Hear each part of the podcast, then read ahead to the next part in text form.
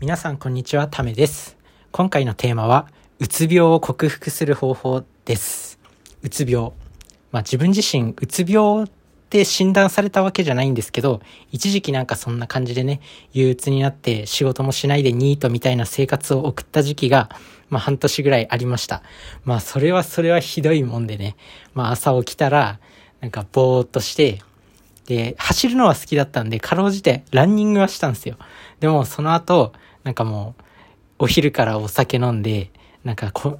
スーパーで買ってきた揚げ物とかめちゃめちゃ食べて、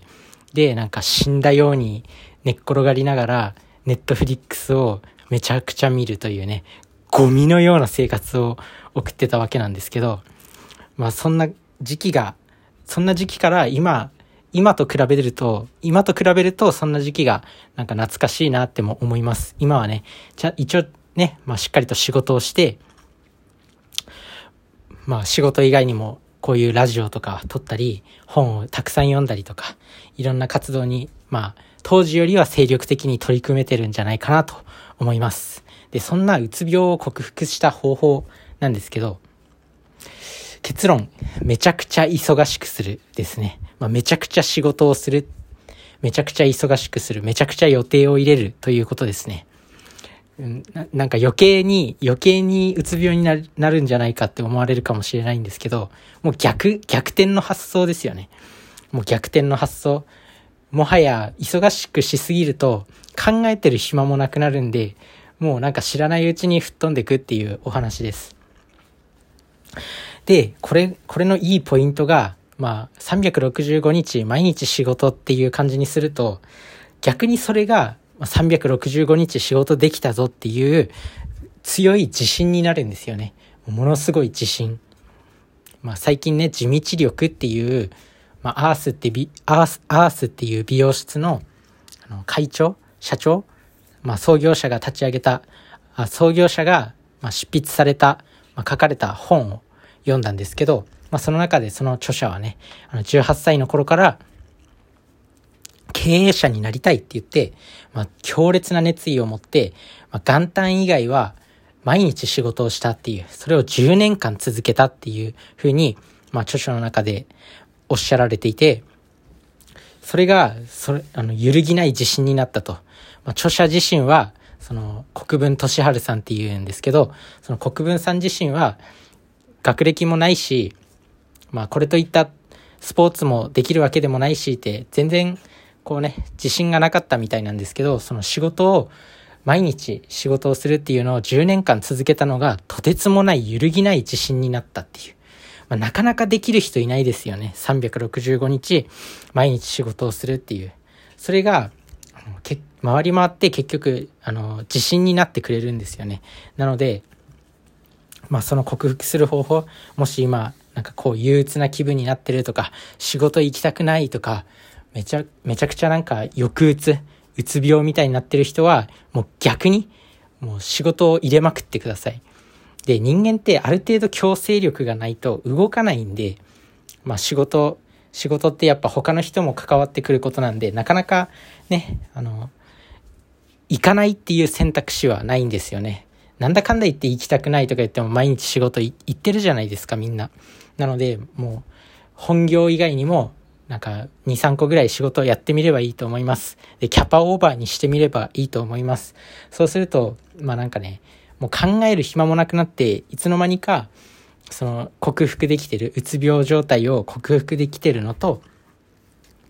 あと、自分にも自信がつきます。そして、揺るぎない経験にもなります。たくさんの仕事を経験するとね、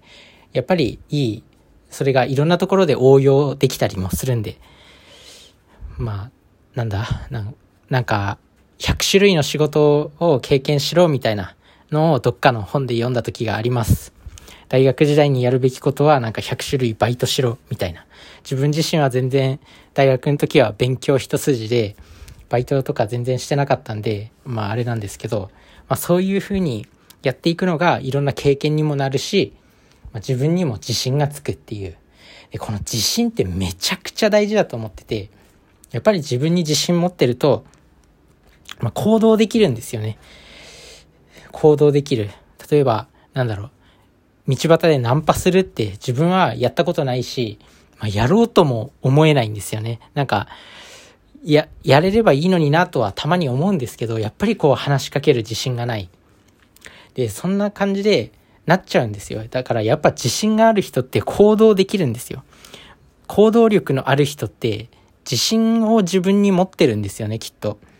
なので、まずその土台である自信をつけることが行動力を身につけていく上でも大事になると思います。で、いろんな本、いろんな本自分も今までで読んできたんですけど、もう学歴よりも、知識よりも、教養よりも、そういうスポーツができるとかよりも、も最も大事なものって行動力だっていうふうに、いろんなこう成功者が書かれた本の中で書かれてるんですよね。でもその行動力の前に、まず自分に自信がないと、行動できないんですよ。怖くて。なので、その自信をつけるっていうのがまず一番重要になってくると思います。で、そんなね、あの、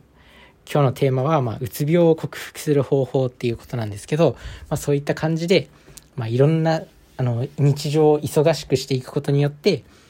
うつ病も克服できて、自分にも自信がついて、どんどん行動力が高まっていってっていう、もう正のループに入っていくと思うんで、まあ、これはね、ぜひやってみるといいと思います。まあ、別に自分がうつ病じゃないよっていう人も、まあ、この考え方いいと思います。なんかね、誰しもなんか仕事に行きたくないとか思ったことはあると思うんですけど、まあ、それを克服する方法は、もうめちゃくちゃ忙しくするっていうことです。いいですよ。いろんな仕事やると、いろんなところに、あの、コミュニティ、まあ、つながり、友達とかができるし、まあ、そういうのがね、意外に心の支えになってくれたりもするんで、まあ、いろんなことをやっていきましょうっていうお話でした。まあね、今日のお話はまとめると、うつ病を克服する方法は、めちゃくちゃ仕事をするっていうことです。まあ、ぜひやってみてください。それじゃあね、バイバーイ。